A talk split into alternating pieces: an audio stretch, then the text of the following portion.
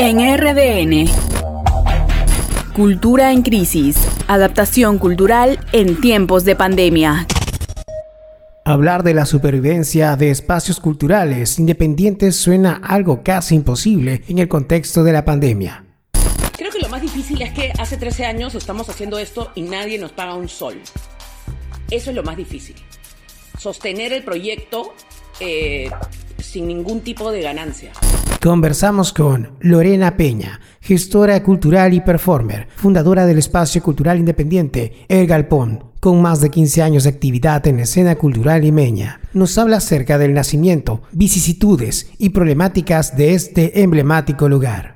Nosotros siempre hemos considerado que el Galpón es creación, es pedagogía y es este, o sea, formación y difusión, ¿no? Somos una plataforma que eh, difunde el trabajo de otros artistas y del nuestro. Nosotros decidimos armar este centro cultural fuera de Miraflores, Barranco y Chorrillos para descentralizar la práctica cultural y artística en la ciudad de Lima, donde todo, todo sucede en esos tres lugares como el circuito, digamos, artístico central, ¿no? Y sobre todo que se mueve económicamente. Diez años de batallar pero también de habernos eh, ganado quizá un lugar en la escena con este perfil de espacio experimental alternativo para las artes interdisciplinarias. Al inicio nadie conocía el galpón, nadie conocía Pueblo Libre y la gente mm, se perdía, porque además no tenemos eh, permiso municipal, no tenemos una marquesina, no tenemos no eh, algo afuera, aunque ahora ya está pintado de verde y se nota una diferencia, pero antes era cualquier portón de cualquier casa. Porque digamos, nosotros estamos aquí 13 años funcionando, pero la municipalidad sabe que estamos aquí. Estos 13 años hemos colaborado con ellos en diversas, en algunas ocasiones, no muchas, porque tienen una eh, actitud muy de agarro, te uso y te voto, ¿no? Entonces en un momento ya decidimos no vincularnos más con esta forma de, intercambio con la municipalidad, digamos, nos han dejado existir. Entonces digo, es corrupción porque nosotros no pedimos permiso, pero ellos saben que estamos ahí y nos dejan existir porque finalmente a ellos les conviene que, se, que el valor del distrito eh, suba. Y el año pasado, con el fondo que se ganó, se transformó el espacio y ahora el galpón está un poco más, parece que estuviera en Miraflores ya. Yo digo, parece el mini hipna, ¿no? De Miraflores. Se le ha levantado el techo tres metros, ahora tiene una sala, como una sala de cine. Antes de la pandemia, no, siempre, al igual que en las demás artes, creo, o prácticas en el Perú, no hemos estado para nada organizados. En realidad hay como múltiples escenas eh, en el sentido de que está lo más comercial, ¿no? Está lo más eh, de la tele, del cine, los que hacen plata, ¿no? Luego están los independientes, los que hacen investigación, que son muy pocos. Luego están los estudiantes que están buscando, digamos, encontrar su lugar, ya sea desde el lado independiente o desde el lado comercial, por ejemplo, ¿no? Y definitivamente todo esto se ha visto, digamos, beneficiado gracias a los estímulos económicos y a los fondos que han estado saliendo en los, desde el 2018 hasta ahora, bueno, que no es mucho, ¿no? A pesar de que igual hay mucha deficiencia, es muy poco lo que dan en comparación de la cantidad de demanda o de grupos o de postulaciones que hay aunque a partir de la pandemia han habido muchos cambios. Por ejemplo, se ha creado, o sea, el Ministerio de Cultura había creado una red de teatros del Perú pero había mucha gente que no quería estar vinculada con el ministerio porque no tenemos una buena relación, digamos. No estamos de acuerdo con su gestión, ¿no? Entonces, este, eh, en realidad se ha creado una red de salas de teatro y espacios alternativos del Perú, donde, por ejemplo, el Galpón está participando, donde yo soy la representante.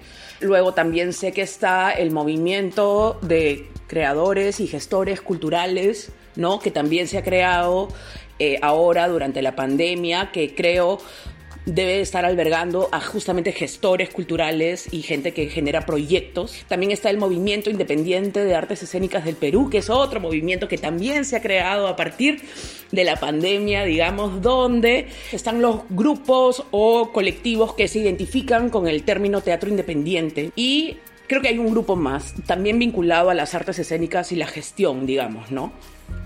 Creo que hay, una, hay un intento de querer unirnos, pero yo considero, y otra vez desde mi lado personal voy a decir que creo que tiene que ver con una cuestión de, práctica o de cultura. Estamos acostumbrados no a trabajar juntos, sino a justamente cada uno con su bandera, ¿no? Cada uno con su pañuelo, hay ahora estos eh, intentos a partir de la crisis que espero sean fructuosos a lo largo del tiempo, porque definitivamente, ya habiendo estudiado quizá casos en otros países como Brasil, Argentina, Chile, o sea, es fundamental la organización y fundamental el trabajo en comunidad.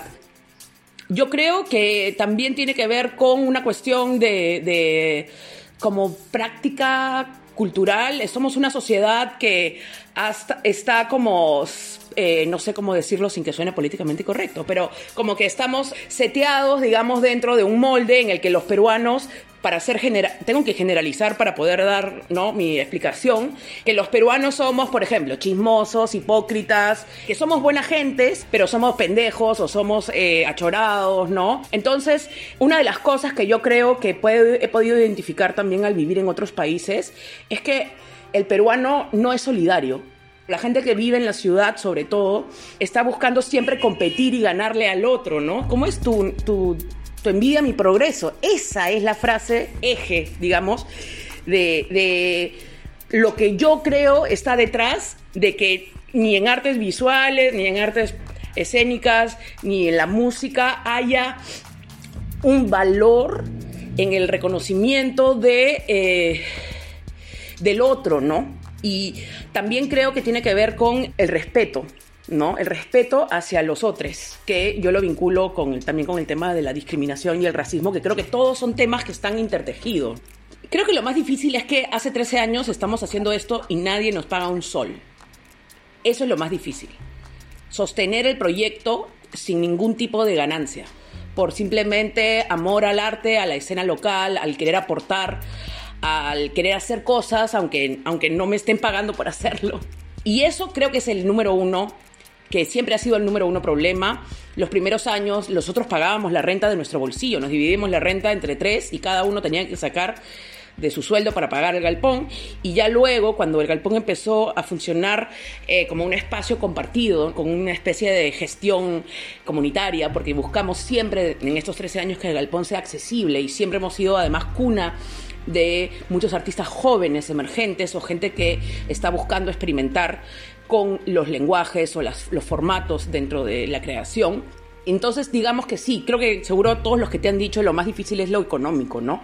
Lo más difícil es cómo pagar, cómo, primero, pagar el espacio, la luz, el agua, el internet y por otro lado, además, tener que, eh, bueno, en este caso, pagarnos o recibir algún tipo de, eh, digamos, eh, intercambio, ¿no? Monetario, por ejemplo que eh, solo hemos podido conseguirlo a través de postulación a fondos, ¿no? Entonces es así como empezamos a generar postulaciones, ya sea nacionales, regionales o internacionales, para poder recibir un poco de ingreso a nivel de gestión y por otro lado también para eh, crear proyectos, porque sabrán todos aquí que un proyecto no se hace con el aire, ¿no? Y por otro lado está el tema de los públicos el performance y el arte experimental nunca va a ser masivo. No es masivo ni acá, ni en México, ni en Londres, ni en Berlín. O sea, eso ya está comprobado. Nuestro público principalmente son estudiantes de artes, estudiantes universitarios, artistas, académicos, investigadores, aficionados del arte experimental y mucha gente joven. Mucha gente joven, cada vez más hemos empezado a diversificar. Tenemos, bueno, cuando teníamos, cuando abríamos, teníamos público de Los Olivos, del centro de Lima, del Agustino, ¿no? Eh, zonas que por acá no es tan difícil de llegar a través del centro.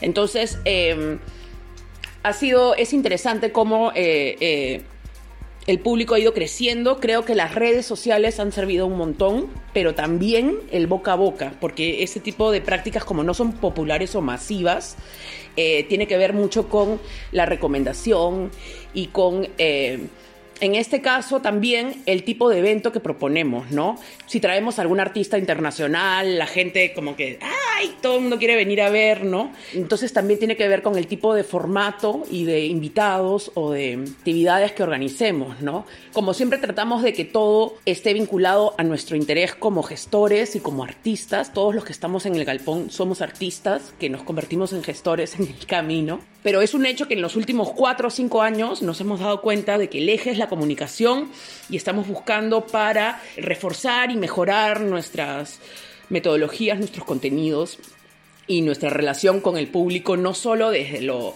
físico, pero también desde lo virtual.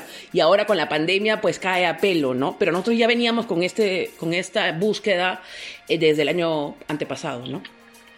Pucha, el sector no lo sé, creo que ya estamos en proceso, hay muchos artistas que están empezando a generar obras virtuales por Zoom o otros, eh, eh, otros canales como este han abierto una plataforma que se llama tevi.com, que es como solamente para lanzar obras de teatro.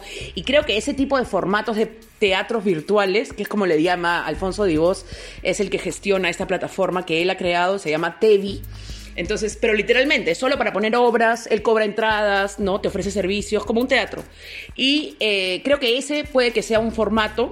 También creo que en un futuro, porque yo sí soy de las personas que cree que las cosas nunca van a volver a ser como antes, chicos, ya fue. Yo creo que lo que va a pasar ahora es que el teatro va a ser la mitad. Si antes tenías a 50 personas en tu butaca, ahora pues con 20.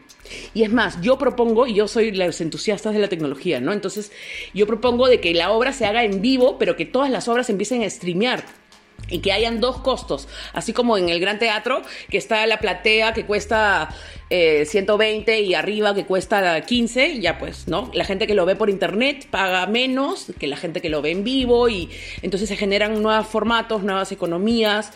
Em, yo creo que por ahí va a ir, yo creo que por ahí va a ir también con el galpón. Eh, también creo que vamos a continuar desarrollando la plataforma virtual como una plataforma de eh, compartir contenidos y de generar negocio, digamos, porque tenemos que vivir, ya sea con clases, porque también, ¿no? Si el espacio antes se usaba para hacer un taller con 30 personas, ya no lo vas a poder, solamente, no sé, con 10, y eso, creo que máximo 10, ¿no? Entonces, eh, porque además la gente corre y suda y no sé qué, y respira, ¿no? El bicho, ¡ah! Y entonces nosotros hemos pensado que el galpón se va a volver un lugar de trabajo o sea, de, de, coworking como lo que siempre ha sido. Y cada vez esperemos equiparlo mejor como un estudio de grabación, audio, video. Y eso es lo que hemos pensado.